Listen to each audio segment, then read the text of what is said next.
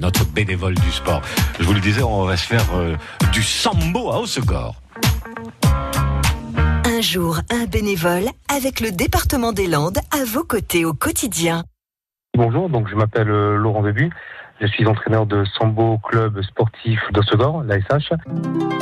Le sambo, c'est un sport de combat russe qui reprend tout ce qui est euh, lutte, tout ce qui est judo, tout ce qui est jiu-jitsu.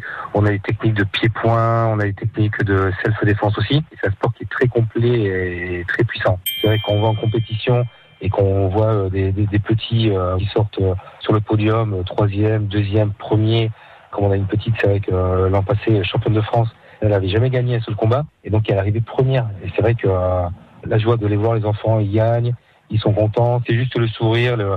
Après, c'est surtout, comme, comme je leur dis, c'est prendre du plaisir. Dans le bénévolat, avez aussi l'après, les goûters de Noël, les passages de grade. On a un échange avec les enfants, on a un échange avec les parents. Voilà, on se retrouve euh, après pour un petit pot. Les parents ramènent aussi des gâteaux. C'est vraiment ce qui me plaît, quoi. Le bénévolat, bon, se, se, partage aussi en famille.